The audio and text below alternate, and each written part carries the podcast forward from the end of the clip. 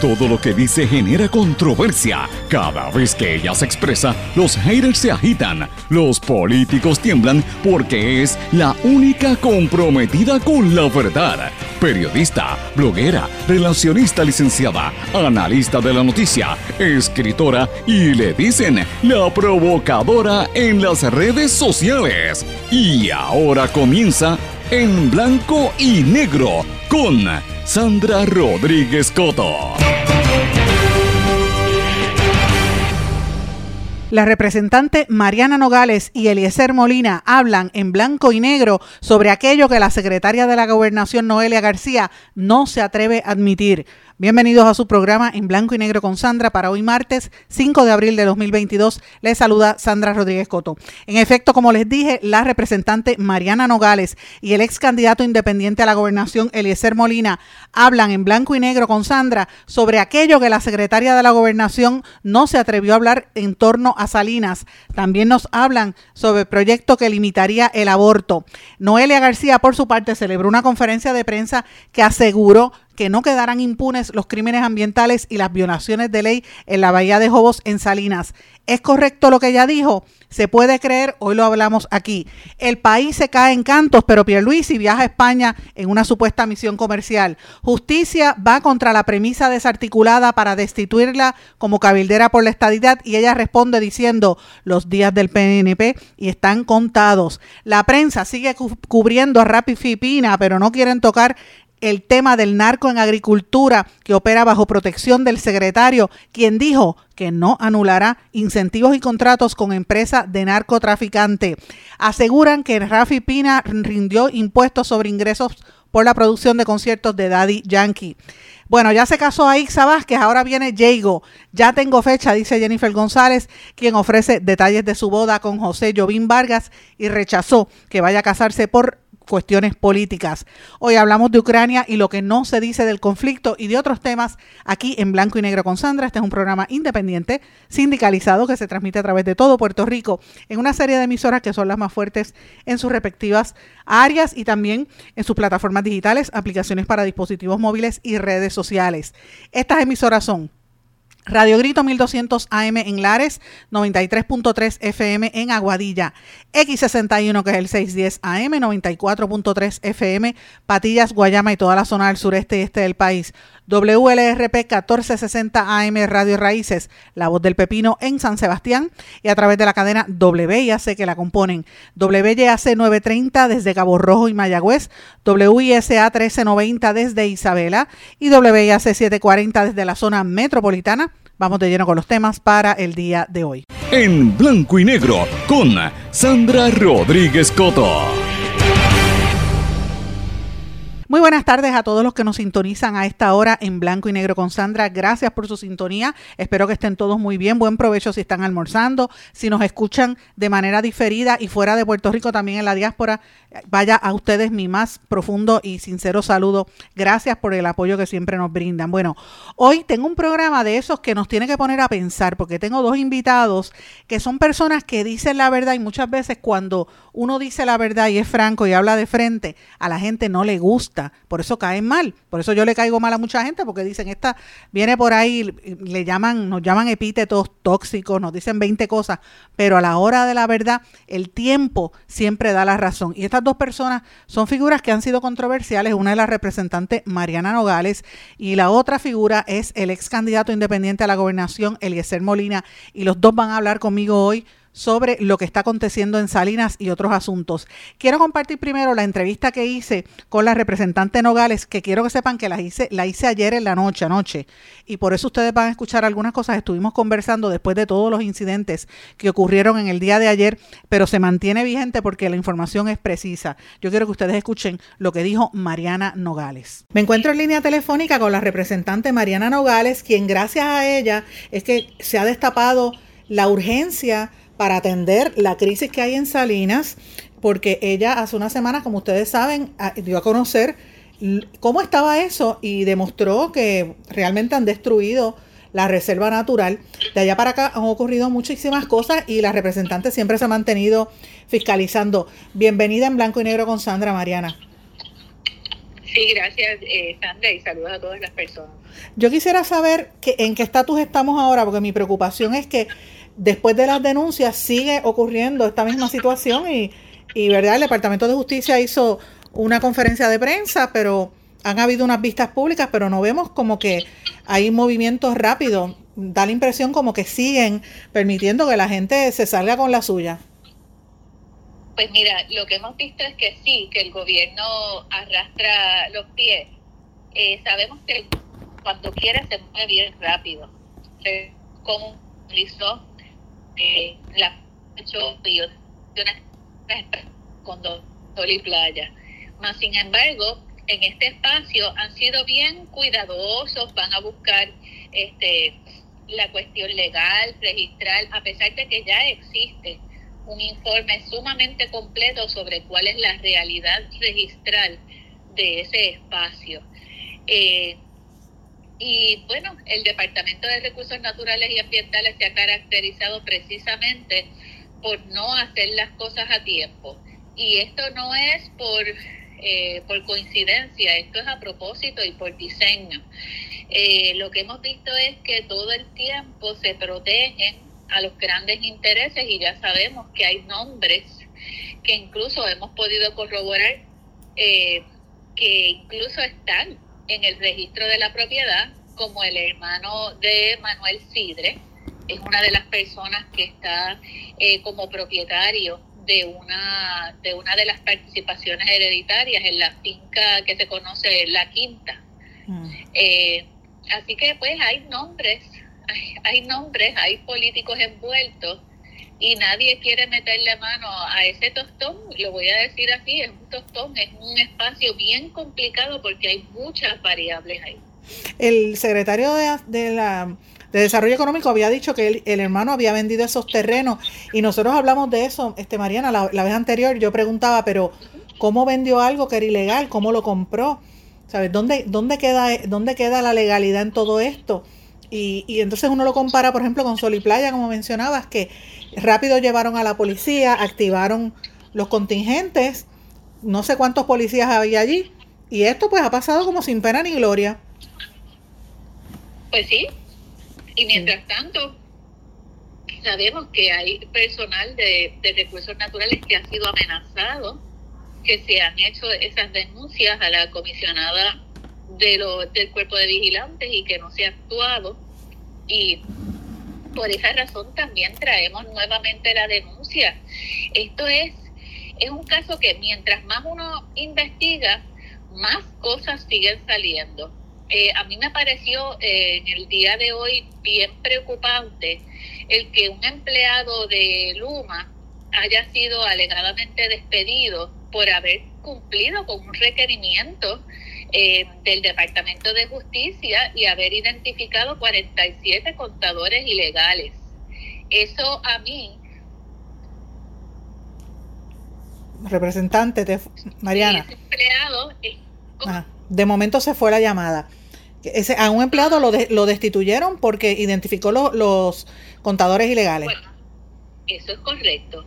Y a mí me parece que eso es ilegal y que si era requerimiento sobre todo de, un ente como el Departamento de Justicia tenía que cumplir con ese requerimiento y no lo pueden haber votado, así que ahí aplicaría todo el derecho de represalia y hay una protección para ese empleado. Eso era parte de las cosas que yo quería discutir en la vista pública de hoy, porque aunque no teníamos toda la información, sí teníamos información suficiente para tener una vista inicial.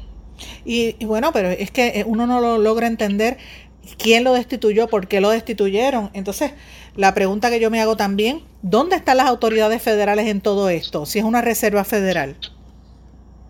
Pues también eh, brillan por su ausencia.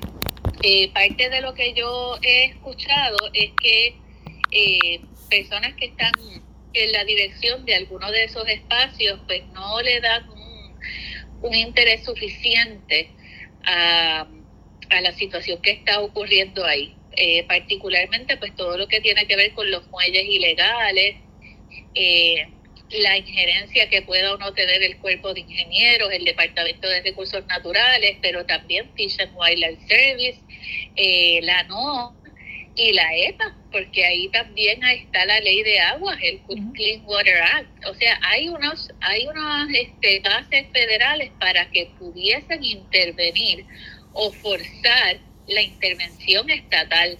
Eh, y no ha ocurrido nada. Eh, lo que me trae a la, ¿verdad? la, conferencia de prensa y las declaraciones que han hecho los legisladores del Partido Popular, que lleva, sentaron en, esa vista pública a, las, a la alcaldesa eh, y me da la impresión de que muchos de los que estuvieron allí son gente que sabía eso. Bueno, la alcaldesa tuvo que, que, aceptar que lo sabía desde el 2015, no desde el 2019. Entonces, no, no sé, me, me dio como una impresión de que eso no se hizo, eh, es como pro forma. ¿O, me equivoco? Pues sí. Sí, yo creo que sí. Este, yo me parece que el Partido Popular pues va a tratar de proteger a la alcaldesa eh, y eso realmente no es lo correcto.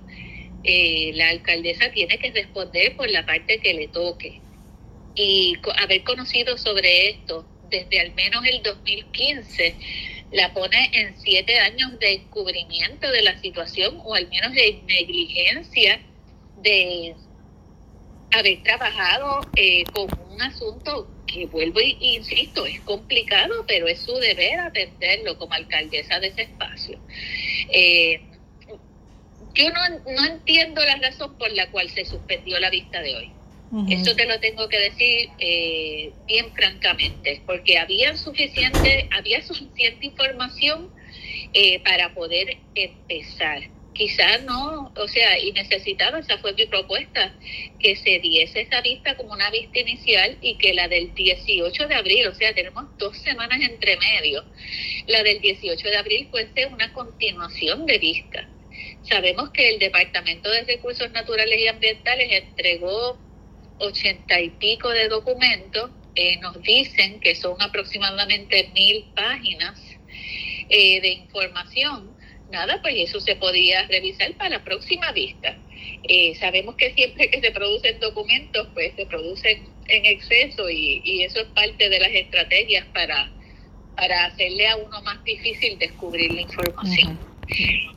Y, bueno, y, mientras eso sucede, que uno esperaría, ¿verdad? Con una destrucción tan grande del ambiente, uno esperaría que las autoridades estatales, el, el Poder Ejecutivo por lo menos estuviese ahí activo, secretario se fue o, lo renunciaron, pero sigue trabajando en Fortaleza y el gobernador puso pies en polvorosa y está en España eh, saliendo en videos y creo que va a grabar un comercial por allá. Entonces uno dice, pero ¿cuáles son las prioridades ahora mismo? Me preocupa y me pregunto, eh, ¿es eso parte de una estrategia? Porque fíjate que, hoy sacan, esta semana sacan lo de el, ¿verdad? El referido a justicia y para la destitución de la cabildera por la estadidad, como quien dice, vamos a desviar la atención del asunto de Salinas y vamos a hablar de otro tema, y el gobernador se va. Bueno, el gobernador, realmente el gobernador ha demostrado que no es quien gobierna. Ahí quien está a cargo de, todo el asunto es la secretaria de la gobernación, la vimos hoy en una conferencia de prensa eh, donde yo creo que ella estaba bien a la defensiva y bien molesta, y el gobierno, el Ejecutivo, ha tenido que hacer expresiones por la presión pública porque no les ha quedado remedio. Eh, ellos querían que esto continuase así. Aquí no está pasando nada mientras este está ocurriendo ese, crimen ambiental y yo creo que la posible construcción de una marina ilegal, eso iba encaminado ahí y se les dañó el plan. Eh, sabemos que no solamente eh, el espacio que cubre las reservas es, parte del crimen ambiental, sino que sabemos que hay espacios aledaños donde también se está talando manga y se está rellenando. Eh, y eso ahora con la resolución Zafacón o la resolución general nos permite ir más allá de la, de la resolución que yo presenté. Así que si no querían atender mi resolución, pues ahora vamos a tener mucho más espacio de un ámbito de, acción más, más amplio. Eh, pero nada, nuevamente el Ejecutivo está arrastrando los pies porque eso va en contra de sus intereses. Cualquier reclamo ambiental cualquier reclamo de protección de las playas, de que las playas son públicas, de que no se puede talar ni deforestar mangles y no se pueden dañar los humedales, es reclamos que le afectan la venta de otros pedazos de tierra de Puerto Rico que ellos quieren venderle a los grandes inversionistas. Así que esa es la razón verdadera por la cual el gobierno no quiere hacer nada más en este espacio pues hay nombres que ya han ido apareciendo y, sabremos que posiblemente aparecerán más. Estamos conscientes, pero hay un elemento aquí que rara vez alguien se atreve a hablar. Y yo llevo varias semanas, bueno, desde el año pasado cubriendo esto, Mariana lo sabe, lo de Salinas. En adición a esto, en Salinas habían unas alegaciones de que unos narcos estaban, de verdad, eh, utilizando esa zona presumiblemente para hacer transacciones ilegales. La policía lo ha aceptado, múltiples fuentes, incluyendo el mismo Machargo, nos lo confirmó, me lo confirmó desde septiembre del año pasado y me lo reafirmó una semana antes de renunciar. Esta misma semana he visto también, eh, y hemos estado trabajando con el compañero periodista Miguel Díaz Román, unas alegaciones de que hay un, ah, eh, un eh, narcotraficante que está ante un gran jurado que lo van a sentenciar posiblemente esta semana o la próxima, que todavía mantiene contratos con el Departamento de Agricultura y el secretario de Agricultura lo está protegiendo. Entonces yo me pregunto si es que eh, detrás de todo esto hay un poder nefasto, ¿dónde están las autoridades que hablen sobre este particular? Y, pregunto si, si, a, a, ti te había llegado información sobre estos aspectos también, porque me preocupa el aspecto del narcotráfico que aquí nadie quiere tocar ni con una vara larga. No, sin duda. Parte de no querer atender la problemática ambiental que está ocurriendo ahí es el aspecto del narcotráfico. Es lo que impide la actuación, pero también podría ser la excusa para no actuar. Eh, yo no sé hasta dónde llegue los lazos del, narcotráfico en ese espacio eh, con personas ¿verdad? que están en posiciones política, pero yo no descarto nada, no descarto nada. Lo que hemos visto es que la vinculación eh, de los partidos con personas que están vinculadas al narcotráfico, pues mira, cada vez parece ser mayor. Eh, a mí me sorprendió, por ejemplo, en la vista de hoy, que comparecieran, siempre que aparecen los, este, los representantes del Partido Nuevo Progresista, en una vista de la Comisión de Recursos Naturales, yo digo, mm, aquí hay, aquí hay algo. Eh, y claro, siempre vienen a tratar de, ayudar y cargarle las maletas al Ejecutivo. Eh, y a bueno, hacer este filibustering y hablar cosas que no son pertinentes para gastar el tiempo de la comisión. Y esa fue la, esa fue lo que ocurrió hoy. Aparecieron Johnny Méndez, Frankie Atiles y José Aponte en la vista pública. Rodríguez Aguiló estaba por, por este por Zoom, ya que por, las condiciones que tiene, pues no puede estar presencial. Y, y nada, y, y, siempre que aparecen es para algo. La vista estaba que no cabía eh, más nadie. Así que sí, hay, hay una, levanta sospecha el que, el que no se quiera atender esa situación sabiendo que hay un problema de narcotráfico ahí. No, definitivamente. Y esto y, y cambiando el tema también hay un tema adicional que me parece importante y quisiera una reacción sobre pues esta propuesta de la de la de Rodríguez Bebe y de presidente del Senado y de Tomás Rivera Chats para enmendar y restringir el aborto. Hacerlo sin prácticamente tener este vistas públicas y pues todo esto ha generado una oposición férrea. Yo creo que es la primera vez que yo veo al Departamento de Salud defender eh, una postura e incluso a, también a, otros sectores, ¿verdad? Eh, ¿Cuál es la respuesta? ¿Cuál es tu versión y cómo tú ves esto?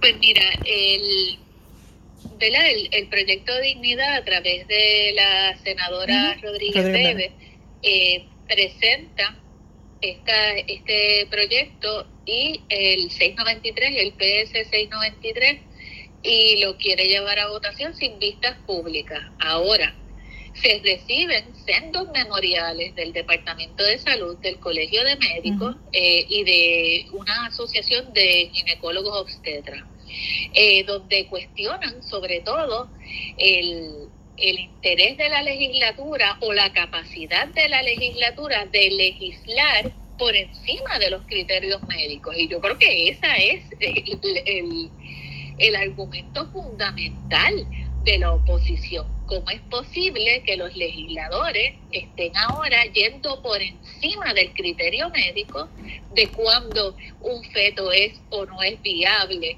eh, y otras consideraciones médicas? ¿Por qué 22 semanas? ¿De dónde sale ese número? Eh, ¿Qué sabe Tomás Rivera Chats de, la viabilidad de un feto?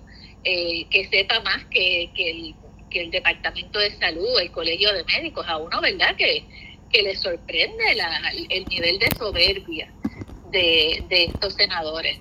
Eh, y me parece interesante que personas de ambos partidos, vimos unas excepciones, pero hay personas de ambos partidos que se han unido a esa, yo diría que esa cacería que ha presentado el proyecto Dignidad y bueno, le están haciendo el juego. Yo creo que hay una competencia por el voto conservador. me parece que, ninguno se quiere quedar atrás eh, cuando deberíamos estar pensando en ir evolucionando la sociedad hacia una sociedad más libre, más abierta. Y, estamos apostando al voto conservador. Eso es lo que hacen eh, esos tres partidos ahora mismo en la legislatura también con la preocupación de que se crea un registro de personas que hayan eh, abortado y eso nos parece a nosotros espantoso porque podría traer unas consecuencias adicionales en el futuro. ¿Cómo uno crea un registro de personas que han tenido unas intervenciones quirúrgicas? A mí me parece que es este eh, medieval no sé, me parece que es de la Inquisición. Yo, yo me pregunto, bueno, ¿por qué no hacen un registro entonces de la gente que tiene efectos secundarios de la vacuna? Que eso es algo, algo más común, ¿verdad? Eh, y yo digo, pero ¿por qué esa insistencia? Si quieren detener los abortos, pues ¿por qué no hace una legislación para que se fomente una vasectomía en los hombres? Que es reversible. Pero tiene que ser el cuerpo de la mujer. hacer más disponibles los métodos anticonceptivos que esa puede ser también un mecanismo. O sea, es que, no sé, abstinencia, aborto, control del cuerpo, el cuerpo como pecaminoso, toda esa, toda esa, este, ese discurso, pues es bien peligroso y es bien pasado. O sea, nosotros somos eh, seres vivos, eh, somos organismos naturales, eh, venimos desde una evolución de, de, los, de los seres biológicos y, y deberíamos en vez de crear un espacio de tabú, crear un espacio de conocimiento de nuestros propios cuerpos, de conocimiento de nuestra propia sexualidad, para saberla manejar de la manera eh, más segura y más correcta. Eso quizás sería un mecanismo mucho más eh, efectivo que las personas estuvieran educadas en,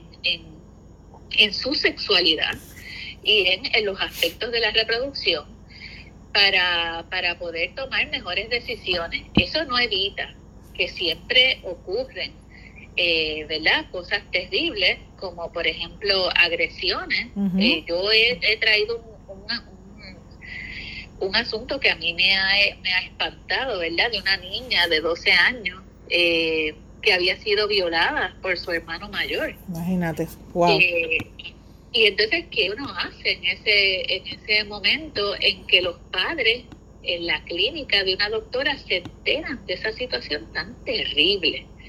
O sea, yo no creo que la gente ande ahí haciéndose abortos como, como se hacen cirugías estéticas. Eso es una cosa eh, ¿verdad? Que, que, es aislada y que no es un procedimiento eh, de, de, o sea, muy, masivo. rutinario ni masivo, eh, pero que sí tiene que estar ahí porque la alternativa es espantosa. y es volver a la situación de los abortos clandestinos, donde las vidas de las mujeres van a estar en peligro y entonces vamos a tener una problemática adicional cuando tenemos unos mecanismos seguros mediante los cuales si uno lo necesitara, uno espera que no lo deba necesitar, pero si uno lo necesitara, ese mecanismo está disponible y es seguro y tiene controles eh, de las mejores prácticas de la medicina.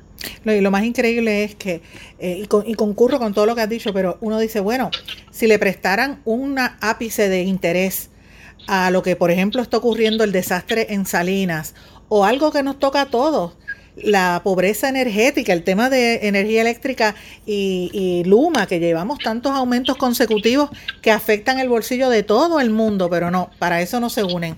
Se unen para un tema que, a mi juicio pues no es, no es tan importante, tratando de, ganarse unos votos que francamente creo que a la hora del final no, lo, no, los, va no los van a conseguir, definitivamente. Pero bueno, muchísimas gracias Mariana por estar con nosotros aquí en Blanco y Negro con Sandra y vamos a estar pendientes a lo que siga aconteciendo a todo esto. Seguimos dando, eh, ¿verdad?, el, el, interés y prestando atención a todo lo que está haciendo a nivel legislativo. Ah, pues sí, claro. Y el miércoles sabemos que tenemos comisión total allí, en eh, la Reserva Escuarina Bahía Jojé. Así que eso va a ser bien interesante. Importante, este, veremos a ver qué pasa ya. Bueno, esta era la representante Mariana Nogales. Voy a una pausa, regresamos enseguida. No se retiren, el análisis y la controversia continúa en breve, en blanco y negro, con Sandra Rodríguez Coto.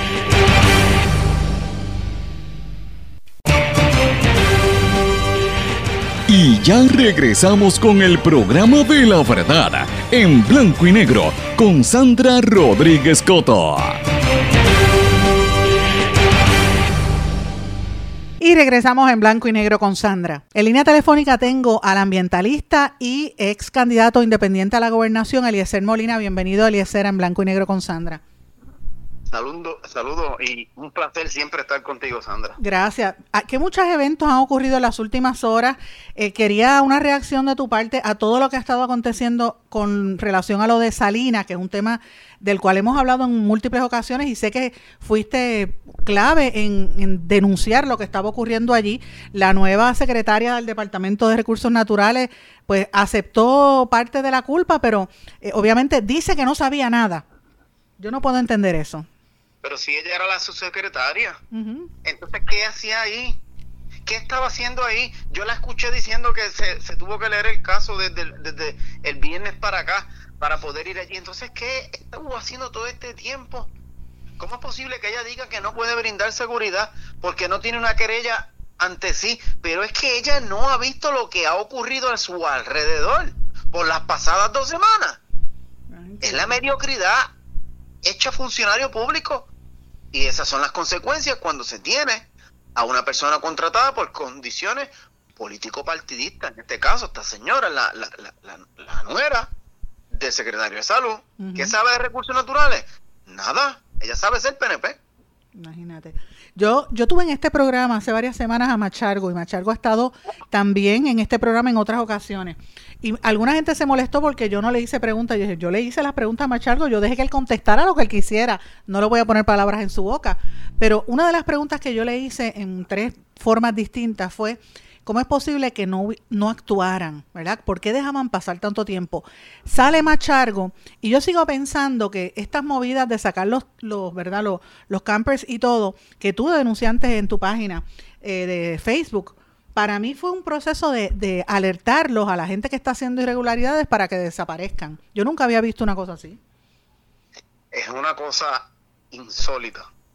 Y cuando yo la escucho decir a ella, que lo más que les preocupa es esto del corte del agua y de la luz y que le van a notificar que necesitan una semana porque pero pero ¿dónde han estado?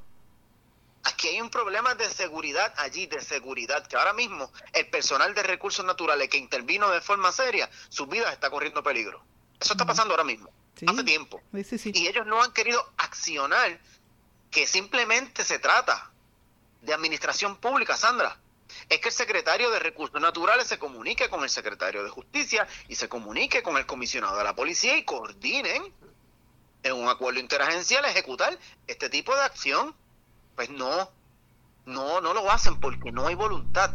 Machalgo lo que hacía era la política pública del gobernador.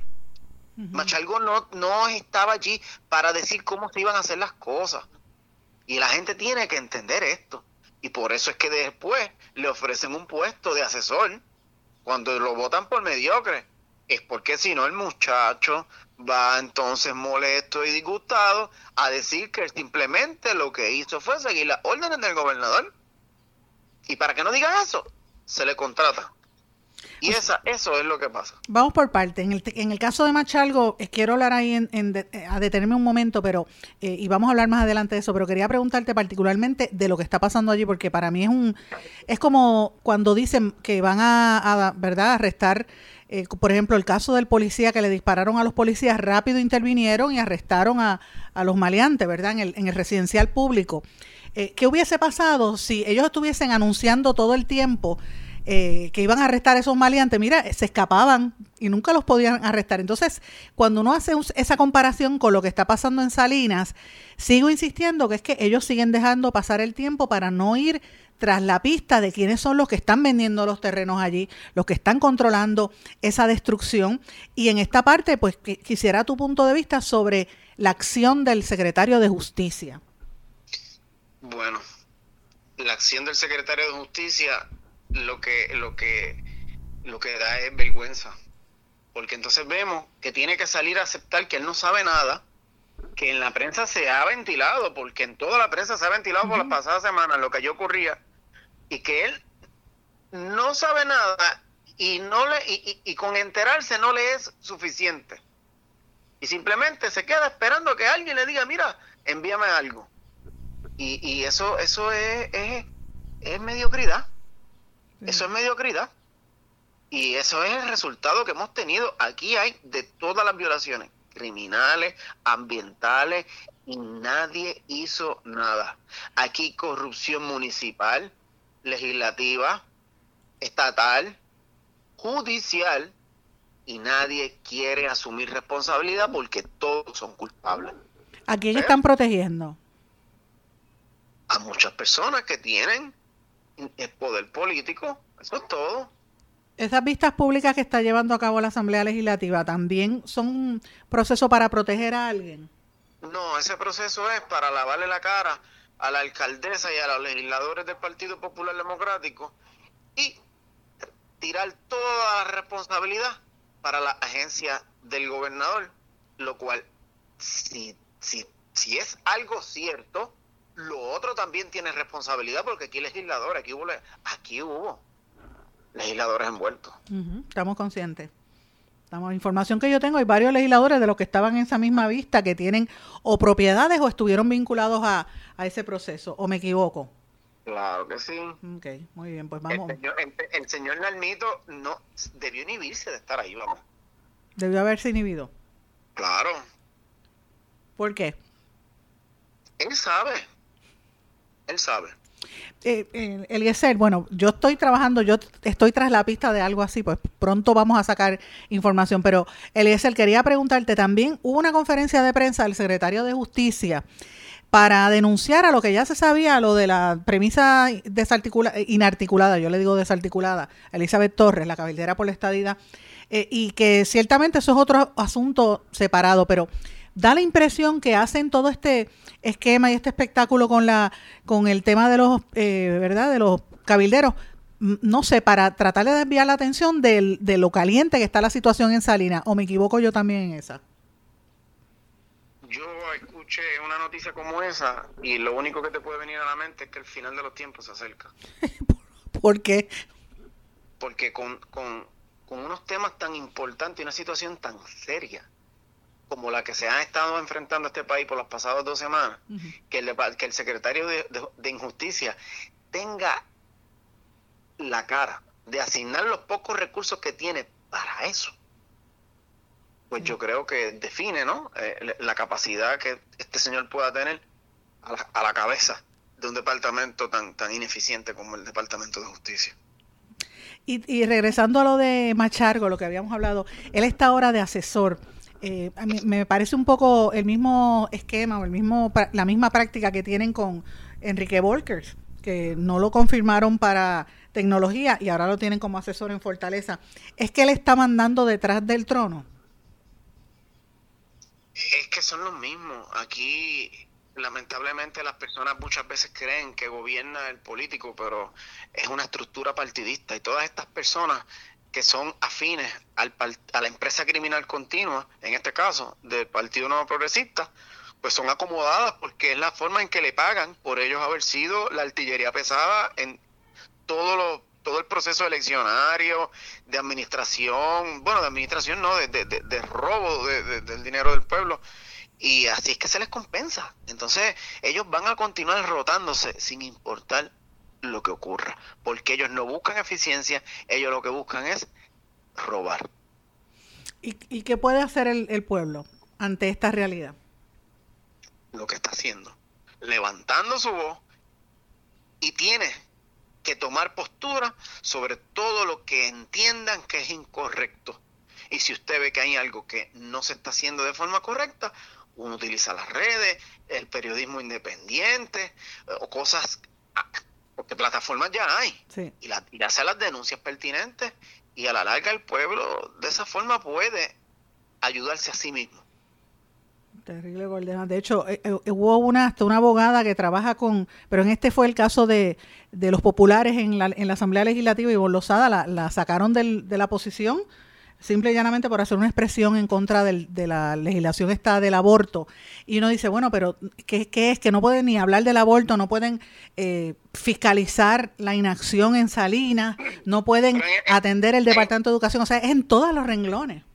Pero en ese caso, Sandra, en ese caso, yo me alegro. ¿Por qué? Porque para, para eso levantó la voz, pero para todas las atrocidades que ha hecho el Partido Popular Democrático, calladita siempre había estado. Entonces, ahora como la politiquería la afecta de forma directa, ah, entonces la victimización. No, no, no, no, no. Todas las personas que sean miembros de esas estructuras están simplemente a, expensas de que eso le ocurra y ellos lo saben. Así que no puede venir a llorar ahora porque para cobrar era bueno. exactamente, exactamente. Yo creo que la gente está más clara de lo que de lo que los mismos partidos políticos se creen. Veremos a ver cuáles son los resultados más adelante. Eliezer, gracias por estar con nosotros. Este era Eliezer Molina. Gracias a ti, Sandra. Siempre, gracias.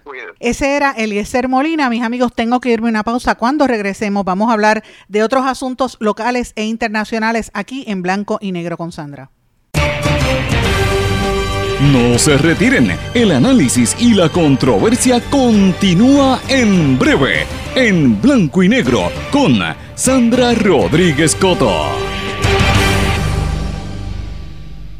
En mi pueblo se chinchorrea bien duro. Aquí me cubre mi plan médico y en tu pueblo también. En mi pueblo es donde tenemos las mejores vistas.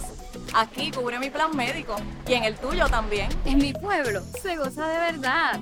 Aquí me cubre mi plan y en tu pueblo también. Plan de salud Menonita. En todo Puerto Rico. El plan médico que te cubre con una extensa red de médicos, especialistas y laboratorios. Además, te cubre en el hospital de tu preferencia en cualquier lugar de Puerto Rico. Plan de salud Menonita.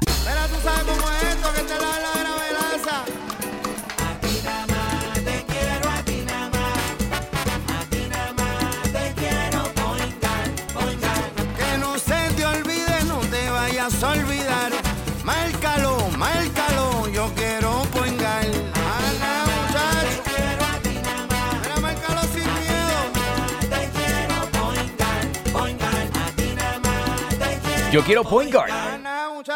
Quites el dolor de cabeza con sus obligaciones de contabilidad con los servicios que presta Villalba y Villalba Company. Directo, personal y con sensibilidad humana. Lo que se busque un verdadero asesor de contabilidad para todo tipo de servicio de contabilidad, pago de IBU, pago de nómina, informes trimestrales y anuales y otros. Ofrecen servicio directo personalizado. Villalba y Villalba Company. Para orientaciones, su teléfono el 939-336-5774. 939 336 5774 Y ya regresamos con el programa de la verdad en blanco y negro con Sandra Rodríguez Coto. Regresamos a esta parte final de En Blanco y Negro con Sandra. Bueno, mis amigos, quiero hablar de algunos otros temas que son importantes y me parece eh, meritorio incluirlo. Este tema no digo que sea importante por la figura, sino porque es importante por la noticia, ¿verdad? Mientras aquí usted que me está escuchando, y llevo ya dos, tres días hablando de este tema, usted posiblemente tenga que estar estirando su pesito, ¿verdad? Y, y, buscando de los bancos y de lo que tenía, si tenía par de pesitos ahorrados, rebuscando las pesetas y los, menos, y los bellones que le caen en el carro eh, o debajo del asiento, como dice eh, eh, César Cardona en uno de sus cuentos, buscando las pesetitas para ahorrar dinero, para poder comprar y pagar la gasolina y poder enfrentar el sexto aumento consecutivo de Luma Mientras usted está pasando esa necesidad, que va al supermercado y las cosas son cada vez más caras y va a la, va a la gasolinera y ni se diga, y aquí siguen con esta pobreza energética que nos quieren clavar a todo el mundo por el centro de la espalda, tenemos que hablar de la politiquería que nos, que nos arropa, ¿verdad?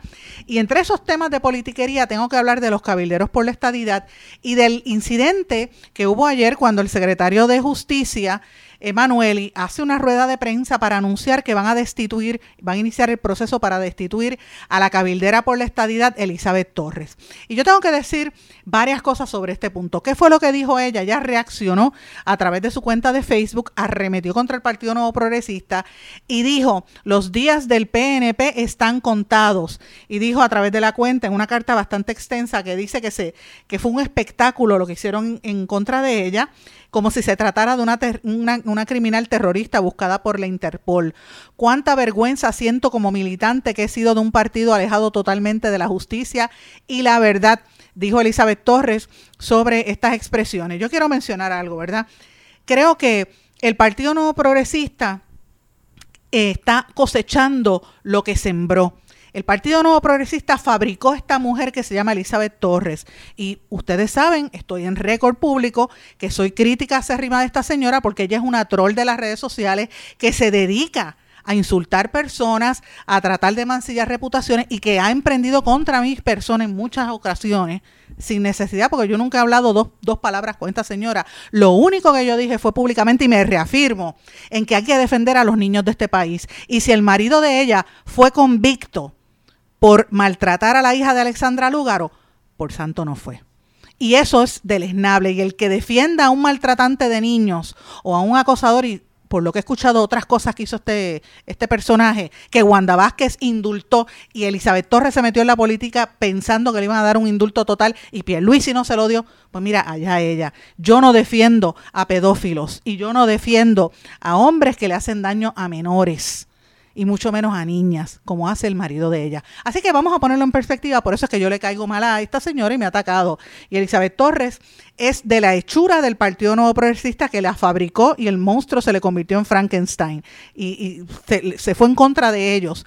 Y ella es muy hábil, ha estado identificando dónde están las debilidades. Primero trató de acercarse a doña Miriam Ramírez de Ferrer y le utilizaba hasta el mismo lenguaje que, que tenía doña Miriam Ramírez de Ferrer como opositora del negocio del PNP, siendo estadista, y ahora se está acercando al sector conservador que a todas luces usted sabe que obtuvieron grandes votos y es bien, eh, bien probable que sigan erosionando la base del Partido Nuevo Progresista y del Partido Popular. Y por eso es que, como ustedes escucharon en el segmento anterior, que lo decía eh, eh, Mariana Nogales, los partidos principales están coqueteando con ese sector. Por eso es el proyecto del, aborto al que se han unido populares y PNP, porque están desesperados. Saben que los conservadores están tratando de acaparar más, votos. Así que Elizabeth Torres vio esa posibilidad de entrar quién sabe si como candidata a comisionado residente con Rodríguez Bebe a la gobernación y eso sería un ticket eh, electoral bastante atractivo, dos mujeres jóvenes ¿verdad? Y, aquí este, este país por las imágenes pues, pues, son capaces de votar por ella, pero recordemos quién es ella, de dónde sale Elizabeth Torres. Ella se hizo famosa por atacar a Alexandra Lúgaro, por tratar de destruir su reputación y por defender, como dije, a un pedófilo, una persona que trató de hacerle daño a una niña y que después Wanda Vázquez, como Wanda Vázquez hace, que siempre libera a los criminales, pues, y mete presos a los que son muchas veces inocentes, cuando era secretaria de justicia, los perseguía, incluyendo a, al primo hermano de su, de su yerno, pues porque así es la historia, señores, recordemos bien. pues obviamente en este caso pues le indultó al marido de esta señora y eso ya lo aprovechó para catapultarse como candidata. Fue fabricada por el amigo y compañero Luis Davila Colón, y digo amiga, amigo y compañero porque lo conozco hace muchos años, hace más de 20 años, y fuimos compañeros, incluso tuvimos hasta un segmento de radio en conjunto. Así que conozco lo que hay, sé que Davila Colón con Saldaña, Ríos Mauri y otros fueron los que ayudaron a preparar a esta señora y crear el monstruo que fue. El PNP estaba cegado por ella, la convierten en cabildera por la estadidad y ahí mismo le clavó la fosa a todos ellos. Entonces la pregunta detrás de todo esto es, ¿Vale la pena los cabilderos por la estadidad? ¿Qué han producido los cabilderos por la estadidad en Puerto Rico que no logren los cabilderos que viven de eso, que viven del estatus? Como dice doña Miriam Ramírez de Ferrer y muchos estadistas, el PNP vive del estatus, del mantengo, de ir a, hay muchos, el ex secretario de justicia, este, ¿cómo era que se llamaba aquel? El, que, que, este, que vive ahora en, Estados Unidos, que se pasa cabildeando, el, el ex gobernador Luis Fortuño, o sea, se meten a la política y después se convierten en cabilderos y no mueven el estatus de ninguna forma. Así que eh, eh, cuando crearon esta figura, era para realmente fabricarle un espacio a, a Ricky Rosselló, pero ¿qué ha hecho él para adelantar la estadidad cuando ahora mismo no hay ambiente para ese tema? Así que eso es un asunto importante. Y fíjense que cómo dedicamos tiempo a estas discusiones, el uso de fondos públicos que se están gastando en esas posiciones que no hacen nada. Y aquí no quieren tocar los asuntos medulares, los asuntos serios. Y decía yo en la entrevista con Mariana Nogales que está el asunto de, del narcotraficante en el Departamento de Agricultura, y yo reitero, el secretario de Agricultura, Ramón González Beiró, tiene que rendir cuentas, porque él ha favorecido al narcotraficante confeso Jaime Serrano Cardona y el secretario dijo que no va a anular los incentivos que el Departamento de Agricultura le aprobó y los contratos para alquilarle fincas y un préstamo que le dio la autoridad de tierra, que fue lo que provocó la salida de o la votada de la que era directora de la autoridad de tierra. Eso es realidad, eso es cierto. Y este señor se declaró culpable, Cardona, me refiero a Serrano Cardona, se declaró culpable de cometer delitos de narcotráfico a nivel federal. Y se supone que en Puerto Rico hay leyes que locales y estatales que prohíben que el gobierno tenga contactos con individuos o empresas que hayan cometido delito. Pero siguen haciéndolo, señores. Desde el 3 de abril, hace dos semanas, nosotros venimos denunciando esto en este programa, venimos denunciándolo también en Eiboricua, eh, parte de la investigación que realiza el compañero Miguel Díaz Román. Y este señor, para que usted sepa, Serrano Cardona el 3 de abril del 2017 firmó un acuerdo de culpabilidad a nivel federal por dos cargos graves de narcotráfico y lavado de dinero. Señores, aquí hay un código de anticorrupción de la ley número 2 del 2018, que eso fue de lo primero que radicó Ricardo Rosselló y aprobó, que prohíbe al gobierno adjudicar subastas o conceder contratos para personas que hayan sido eh, ¿verdad? acusados de esto. Entonces este señor tenía vínculos con exsecretarios de, de Agricultura bajo los populares y bajo los PNP y ahí es que está el problema detrás de todo eso. Fortaleza no contesta eh, y lo más tedioso, lo más controversial de todo esto es que no podemos olvidar que el pasado 24 de marzo publicamos que antes de las elecciones del año 2020 hubo una actividad de recaudación de fondos para la campaña electoral de Pedro Pierluisi que se llevó a cabo precisamente en la casa de ese narcotraficante Serrano Cardona, ubicada en la urbanización Dorado Beach East, en el pueblo de Dorado, y la actividad fue patrocinada por ciertos agricultores que estaban empujando la selección del actual secretario González Beiró, que lo querían de secretario para poder controlarlo.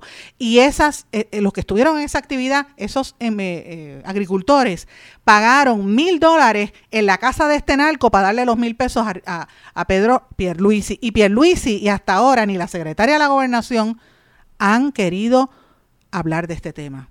Y esto fue denunciado por la ex directora de la Autoridad de Tierras, Dorali Rivera, entre otras cosas. Señores, y estamos hablando de una persona que se declaró culpable, para que usted tenga claro, de hecho, ellos tenían eh, ayer eh, una vista eh, de sentencia en la sala del juez Dani Domínguez en el Tribunal Federal, ubicado en el Viejo San Juan, que ahora la van a hacer el próximo 7 de abril. Y para que usted tenga una idea, este señor lo acusan de haber estado distribuyendo droga eh, y recibiendo faldos de droga en unas propiedades que él tiene, unas fincas en el área de Arecibo. Así que señores, de eso es que se trata. Y él es el que es ahora el, el, contratista protegido por el secretario de Agricultura. Entonces, ¿de qué estamos hablando? Hablamos de narcotráfico en Salinas, hablamos, y no quieren tocarlo ni con una vara larga, y hablamos de eso en agricultura y nadie, es más, ni la prensa lo quiere cubrir. ¿Por qué? La pregunta es ¿por qué están protegiendo un narco cuando los que son narcotraficantes vienen a dañar nuestro país, a matar a nuestros jóvenes, a dañar nuestro, a nuestro futuro? Ah, entonces usted me va a decir a mí que no hay vínculos entre el gobierno y el bajo mundo. Y cuando digo gobierno no es solamente el PNP, hay populares también envueltos en esto, porque esto data de la época de los populares también no se equivoque. Hablando de eso, señores, la, prensa sigue hablando de Rafi Pina todo el tiempo. Mire, también en el mundo del reggaetón hay, hay. Los, los federales tienen los, brazos ahí encima de Rafi Pina. Yo siempre digo, mira, este, ¿cómo era aquel el, el, el Al Capone nunca lo cogieron por, por, por ser eh, mafioso lo cogieron por evasión contributiva y pues por cualquier cosa tratan de apresarlo. Los federales están detrás de Rafi Pina y él dice que él eh, rindió impuestos sobre los conciertos de Daddy Yankee. Eh, y a mí me, está curioso que empieza esto y a la misma vez Daddy Yankee se retira. Mira, las cosas, no hay casualidades en la vida. Señores, y mientras tanto nos envuelven con la boda de Aixa Vázquez, a quien aprecio muchísimo y conozco a Aixa desde que era novia de su actual esposo, el papá de los nenes. Eh, los conozco cuando los nenes nacieron, hemos compartido un montón de veces y tremendo, la boda de ella, perfecto. Pues no sé, ellos estaban juntos hace como 15 o 16 años, no sé cuánto, y decidieron casarse y pues hicieron todo este gimmick y esta fiesta muy hermosa. Pero señores, eso no es lo prioritario. Te miren cómo desvía la atención. Ahora van a hablar de la boda de Jennifer González, que dice que está, eh, ofreció detalles a primera hora, al periódico Primera Hora sobre la boda. Eh, que se va a casar en, próximamente en una ceremonia nupcial íntima durante el verano, que se va a casar con José Jovín Vargas. Entonces le preguntan que si es porque se prepara para la gobernación y ella dice que no, que no hay presiones. Mm, veremos a ver qué pasa. Eh, yo sé que ella parece que está envuelta en esta relación bastante, porque para casarse, pues, Ahí, hay, hay, información de más. Señores, no me va a dar el tiempo hoy porque ya el tiempo me traiciona para hablar lo que quería comentarles de, de Ucrania. Brevemente les menciono que están saliendo unos reportes bien conflictivos sobre las posturas de Zelensky que tienden a indicar que los Estados Unidos, por eso es que no, no se ha ido de frente a apoyarlo, porque se dan cuenta que no está diciendo del todo la verdad. Y esto coincide con unas imágenes terribles que aparecieron de gente supuestamente esposada, asesinadas por los rusos. Así que, eh, eh, ¿verdad? Públicamente sigue saliendo la, información de que los rusos están atacando, pero ya el Wall Street Journal está publicando unas, unas inconsistencias en las posturas de Zelensky eh, en torno a entrar o no a eh, la organización, la OTAN, la organización del Tratado del Atlántico Norte. Pero les prometo que mañana vamos a hablar en detalle sobre esto. Me tengo que despedir, no sin antes desearles a todos que pasen muy buenas tardes. Gracias por su apoyo y gracias por la sintonía. Nos volvemos a encontrar aquí mañana en Blanco y Negro con Sandra. ¿Se quedó con ganas de más? Busque a Sandra Rodríguez Coto en las redes sociales o acceda a en blanco y negro.blogspot.com porque a la hora de decir la verdad solo hay una persona en la cual se puede confiar. Sandra Rodríguez Coto en blanco y negro.